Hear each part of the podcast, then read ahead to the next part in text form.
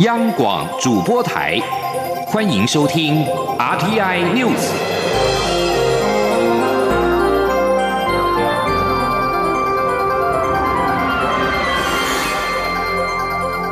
听众朋友您好，欢迎收听这节央广主播台提供给您的 RTI News，我是张顺祥。首先把新闻焦点关注到是看好振兴的计划，美国股市标普五百跟纳斯达克指数继续的创新高。刚刚收盘的华尔街三大指数当中呢，标准普尔五百指数跟纳斯达克指数在二十一号继续的创收盘的新高。投资人乐观看待美国总统拜登政府将推出更多振兴计划，以支撑经济。道琼工业指数是小跌十二点，收在三万一千一百七十六点，而标准普尔五百指数是小涨了一点二二点，收在三千八百五十三点。以科技类股为主的纳斯达克综合指数上涨了七十三点，或百分之零点五五，收在一万三千五百三十点。而在欧洲股市的表现方面，是丧失了上攻的动力，中场是收黑的。伦敦金融时报白种股价指数下跌二十四点，收在六千七百一十五点。德国法兰 DAX 三十指数下跌十四点，收在一万三千九百零六点。法国巴黎 CAC 四十指数下跌了三十七点，收在五千五百九十点。在国际油价的表现方面是震荡收低的，因为全球 COVID-19 疫情恶化，加剧了市场对需求回升前景的忧虑。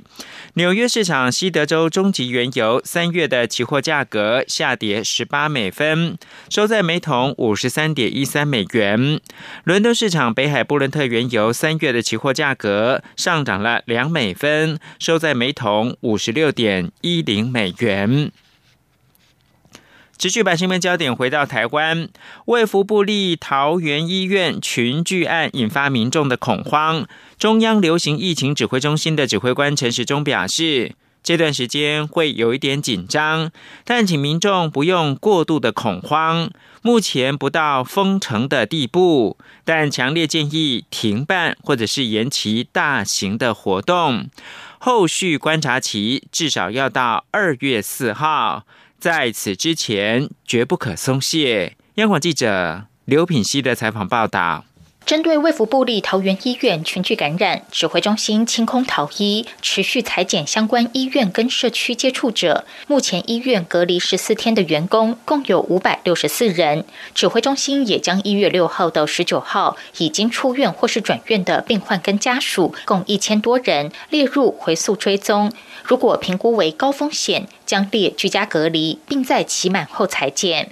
对于这起群聚案，观察期要到何时？指挥中心指挥官陈时中二十一号下午在疫情记者会中表示，至少要到二月四号，在这之前绝对不能松懈。对，那当然看观察到多久了哈。那不过我想至少是二月四号吧哈。那当然要看这几天哈整体发展的一个情况。哦，那现在来谈谈这个还可能言之过早了哈。看这两天的一个疫情变化。不过二月四号以前是哈，绝对不可松懈了哈。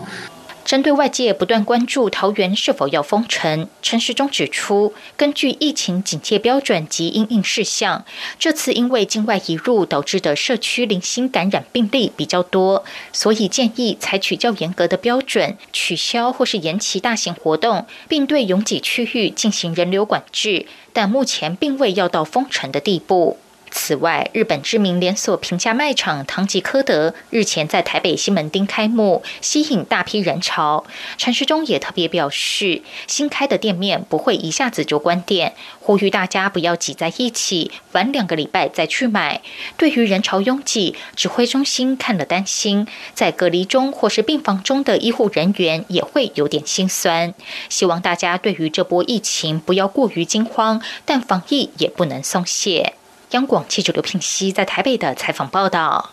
布利桃园医院院内感染扩大到社区，国防部下令官兵避免前往桃园，部分的县市也要求公务员非必要不要到桃园出差，引发了讨论。目前桃园以外的五都都不跟进，并且呼吁团结抗疫。卫福部立桃园医院发生 COVID-19 群聚的感染事件，使得近期有关防疫保单再度引发热议。其中有一款防疫保单，年保费新台币五百元，一旦接获卫生单位通知需要居家或者是集中隔离检疫或是治疗，就可以立即获得十万元的保险金理赔。记者陈林信宏报道。去年年初，COVID-19 疫情爆发后，台湾国内多家保险公司陆续推出相关防疫保单。不过，大部分的防疫保单总会结合医疗保险或是住院日额保险金，因此保险费每年得数千元起跳。像是富邦产物推出的一起守护保单，只要因法定传染病住院，最低理赔金额每天新台币一千五百元，可以达到最高四十五天。至于隔离补偿金一次为一万元。另外，关怀保险金一次一万五千元，保费以三十五岁女性来看，一年需缴交一千五百七十七元。至于台湾产物保险推出的秋冬起义保单，则相对简单，民众只要年缴五百元，一旦接获卫生单位通知因法定传染病需要居家或是集中隔离检疫或是隔离治疗，就可以立即获得十万元的补偿金。磊山保金业务协理李正祥说。其实它跟一般的保单比较不太一样的地方是，它一定是要就是针对呃所谓的居家隔离、集中隔离或者是隔离治疗治疗，就是说有政府还会发放一个呃隔离治疗那一张通知书，那它才会去启动它的理赔的机制。那它则除了这个地地方以外，它的性别、年龄、体况、职业基本上它都是没有限制的，所以它体况是相当的明确，然后不分职业等级，所以在理赔的争议上面是比较不会有争议性产生的。由于近期国内因为发生医院群聚感染事件，使得这张保单的销售量倍增。业者表示，不少社区都是数十至数百张集体团购。另外，像是消防人员、医护人员等族群，由于得在第一线运送或是照顾病患，因此也是这款保单的爱好者，让业者直呼已经许久不见买保险买得这么积极的情景。不过，这张保单也有但书，也就是如果被保险人前往卫福部疾管署发布。的国际旅游疫情建议等级属于第三级的地区，或是被保险人违反法律规定、行政命令，都是保险理赔的除外范围。另外，投保时也必须是在中华民国境内。至于满六十五岁以上的长者投保，保险金额最高以五万元为限，保费每年降为两百五十元。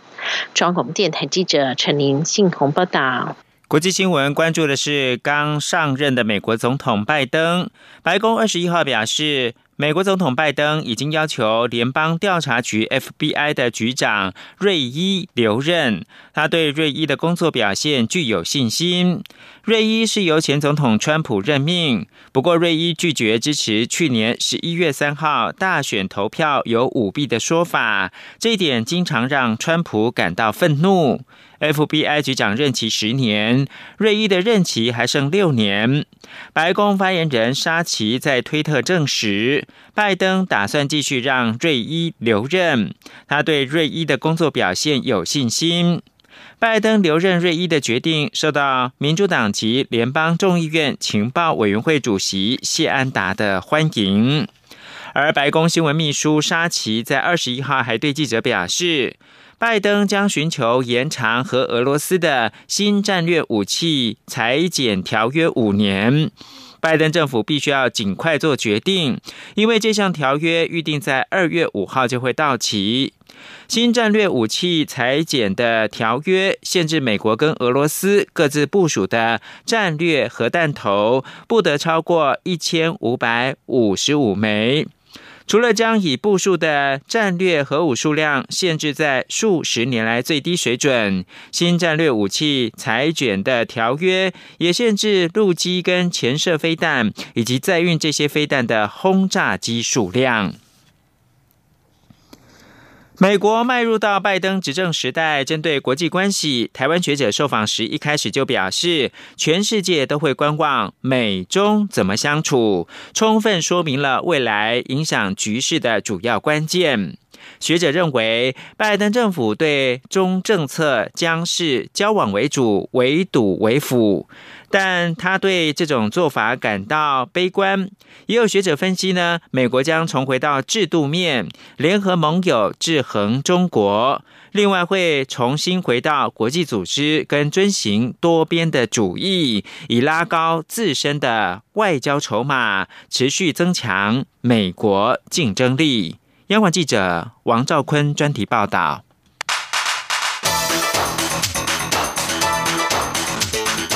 专题报道。讨论拜登政府未来的对中政策，可从负责印太或亚太事务的官员开始切入观察。除国务卿布林肯外，另一重要人士是将出任白宫国安会印太事务协调官的前亚太驻青康贝尔。践行科技大学气管系教授、台湾民主基金会副执行长严建发表示。Kirk Campbell 的影响力应该会比 Blinken 在中国议题上会更大，因为他就处理这一块。严建发观察 Kirk Campbell 的近期言论指出，他的对中路线是以交往为主，围堵为辅，意思是要与中国展开更多对话，但这种做法将让中国更有缝隙可钻。严建发说：“因为过去奥巴马时期，也就是很强调对话，那么多战略对话、战略经济对话，就让中国更有机会上下其手。但你现在就说，一方面要围堵，一方面交往，这两套是完全不同的逻辑。当然，站在 Kirk Campbell 他们的立场，很可能就是他的围堵是用军事围堵嘛，但是交往他们还是希望有更多对话了，和经贸了啊，还有气候变迁、疫情等等这些。那刚好。”刚好一方面满足了美国这些大商社的利益，同时也满足了中国共产党的利益。严建发表示，美国是开放社会，中国社会则是全面紧控，两种不同制度的交往根本不平等，这让他对未来的发展感到悲观。这种交流看起来表现上是说，哦，两个交流互惠，其实没有双赢的，只有单赢的，或者说中国赢比较多啦，所以。我觉得，就总体来讲，美中关系的的态势啊，我对美国这个做法是比较悲观的。中正大学战略暨国际事务研究所所长赵文志则认为，拜登政府的对中政策是制衡，并将中国视为竞争对手，但做法会与川普的单打独斗不同。拜登将回到制度面，联合欧日等盟友力量，共同应应中国崛起的挑战。他说：“从川普自己，他认为说让美国再度伟大，意味着是什么？意味着是美国不再伟大。那拜登当然他要重回到国际建制里面，显然呢就是美国跟过去那个他个人呼风唤雨，他一呼，然后别人都摆印，然后大家跟着他走的那个那个过去啊，已经截然不同了。所以他才会希望透过集体的力量来去寻求美国的国家利益，包括去制衡中国。”政治大学名誉教授丁树范也认为，由于中共对外大量投注资源，外交上美国现在比较吃亏，加上美国已无法单方面去改变，因此重回国际组织多边主义，主要目标其实是为了拉高手上的外交筹码，并增强美国自己的竞争力。丁树范分析，拜登政府的对中政策应可归纳为三大方向：一是军力平衡，二是与既有盟友强化关系。三是蓄积充分实力后再与中国竞争。丁树范说：“我觉得他尽可能在最短的时间把这些老共周边国家跟老共关系至少把老离老共远一点。虽然不不可能贴近美国，不过至少离老共远一点，让这些国家恢复对美国的信心。那这样就变成说，他又有外交的筹码，然后又有这个经济实力的筹码，然后军事上他强调还强调军力平衡。”所以也就是说，就是他当他有开始有筹码的时候，他开始会跟老共在所谓实力来打交道。我是觉得这样。无论是要与中国竞争或寻求自身利益，美国除需处理中国的周边国家外，与传统盟友欧盟的关系更为关键。国际关系学会秘书长郑嘉庆表示，美欧关系在川普执政下已造成实质影响，因此从欧盟角度而言，现阶段的做法就是观望。看看拜登政府能提出什么样的具体新政策，以恢复并巩固美欧关系。郑家庆指出，美欧关系在拜登担任副总统时代有一定融洽程度，但情势已有不同，双方关系不会自动回到那个时候。由此角度而言，美欧跨大西洋贸易投资伙伴协定是否重启，或至少朝着类似 TTIP 的方向，会是观察指标。郑家庆说：“TTIP 回到议程上面，事实上有两个非常重要的意涵。第一个就是美欧关系重新回到了呃窗边要更积极的经济铁的对接嘛。那其实这是非常具体的。第二个部分，事实上等于说向着美国正式回到了算是多边自由贸易的这个场域里面。除经贸议题，美欧安全议题同样重要。郑嘉庆表示，美欧想回到过去在安全议题方面合作无间的状态，这样的期待基本上有点天真，因为有了过去四年的经验后，已让欧洲开始反思传统的大西洋关系。换言之，TTIP 是高标，重启谈判难度不小，安全合作其实也充满变数。综合上述，拜登政府无论是想制衡中国、联合盟友或重返世界舞台，面对的挑战与棘手程度。并不亚于国内的疫情、经济与社会对立问题。中央广播电台记者王兆坤台北采访报道。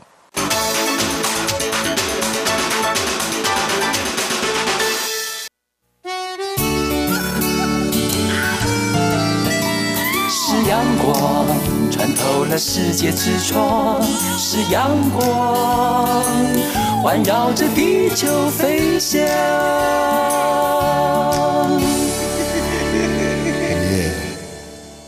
现在是台湾时间清晨六点四十六分，我是张顺祥，继续提供新闻。受到 COVID-19 疫情的影响，延期一年，预定在今年夏天举行的东京奥运暨帕运，是不是能够如期的举行，引起关注？东京都医师会的会长尾崎智夫表示，应该开始研议是否要采无观众，也就是闭门赛的方式来举办。根据冬奥的计划，冬奥比赛的场馆以及周边的救护站，因应运动员还有观众的医疗，将部署超过一万名的医护，其中以东京都医师会的医师为主。日本政府跟冬奥组委会预定三月之前，在观察疫情之后，做出是否开放观众入内观赛的决定。如果没有获得东京都医师会的合作，冬奥很难顺利的举办。东京目前平均每天确诊病例新增超过一千五百例，确诊者住院大概三千人的状态持续的存在。二零一九冠状病毒疾病 （COVID-19） 疫情持续在全球延烧，口罩是有效的防疫利器之一。卫生当局建议，外科手术口罩在使用一次之后就必须要丢弃。但大量使用过的口罩丢弃成为环境杀手，这使得部分科学家开始质疑这样的建议是否适当。请听以下专题报道。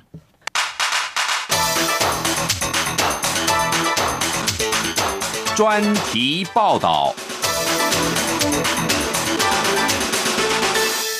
：COVID-19 疫情持续，口罩也成了必备的防疫工具。而随着各国纷纷开始强制要在公共场所戴口罩之后，越来越常在人行道、水域或者是在海洋会看到随手丢弃的一次性外科手术口罩。这种口罩是由三层不织布所组成，都是塑胶，可以说是一种塑胶制品。而要分解，必须要花数百年的时间。抛弃式口罩侵入动物的栖地，伤害鸟类跟水中动物的状况是时有所闻。挽救人命的口罩，现在却成了生态杀手，恐怕为永续环境带来一场浩劫。虽然说有另外一个替代选项，也就是布口罩，但是很多人仍然偏好一次性外科手术口罩，因为它比较轻，而且就单价来说也比较便宜。根据动物保护团体善待动物组织的一位员工弗鲁诺，他指出，口罩没有办法很快消失。当我们丢弃之后，这些东西会对环境还有一同生活在地球的动物造成伤害。而在马来西亚吉隆坡近郊的山林，人们就看到猕猴，它们咬着已经被丢弃的口罩上面断掉的松紧带。英国皇家爱护动物协会也在英格兰东南部的切姆斯福德救出了一只腿部被口罩的松紧带缠住达到一个星期的海鸥，而这个事件还一度登上了英国媒体头条。这一类的事件可以说是不胜枚举。废弃口罩对于环境所构成的最大冲击，还可能是发生在水里面。环保团体竟警告，大量使用之后抛弃的口罩、乳胶手套，还有其他的医疗防护器材，流入了早就已经受到污染的河流以及海洋。环保团体海洋亚洲的资料就指出，去年有超过十五亿个口罩流入全球的海洋当中，相当于是新增了六千两百吨的海洋塑胶污染，海洋生物可以说是面临了进一步的巨大威胁。世界卫生组织在先前曾经表示，口罩只能够一次性的使用，用过之后要立刻丢弃，而且必须要丢在密闭的垃圾桶内。但是在去年三四月的时候，也就是全球 COVID-19 第一波疫情爆发的初期，口罩严重的短缺。世卫组织在去年六月的时候就发表一份报告，改口说允许以特别处理方式来消毒要丢弃的口罩，重新的使用。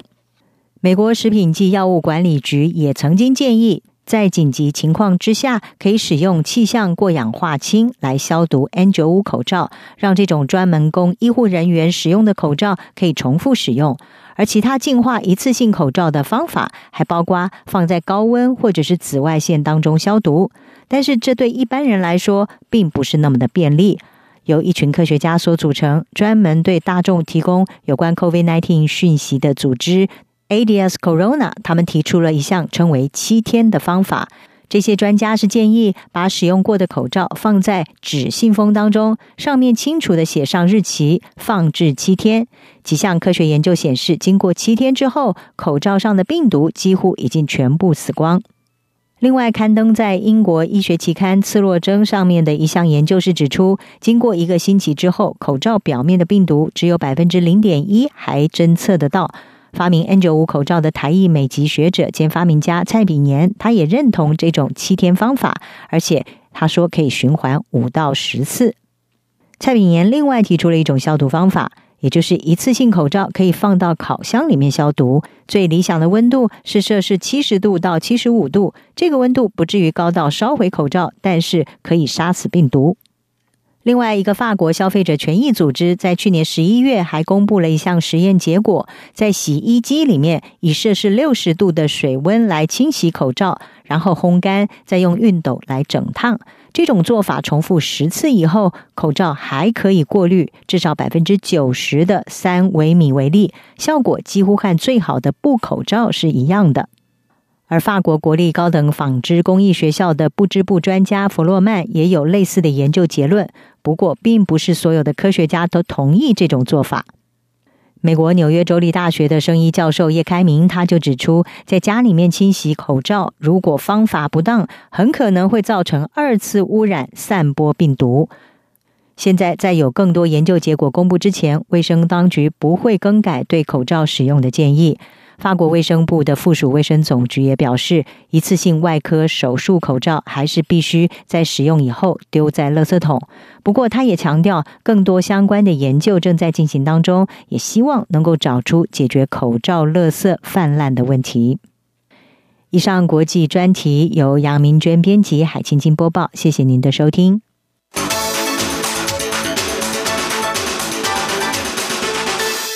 数位身份证换发喊卡，行政院长苏贞昌二十一号表示，基于国际治安攻击手法不断的翻新，鉴于各界担忧跟民众对各资保护要求提高，他同意内政部暂缓换发。苏贞昌也表示，数位身份证必须让全民接受，待完成了法制工作之后再来推动。请听记者王维婷报道。数位身份证引发资安疑虑，包括民进党立委和公民团体都呼吁暂缓。内政部二十一号在行政院会报告数位身份证换发检讨评估，决定先暂停换发数位身份证，待制定专法取得社会共识后再依法办理。行政院长苏贞昌才是数位身份证原本是发展智慧政府、迈向数位国家的重要政策，但是近年国际资安攻击手法不断变化，加上国人对对各自保护意识提高，且台湾是中国治安攻击第一线，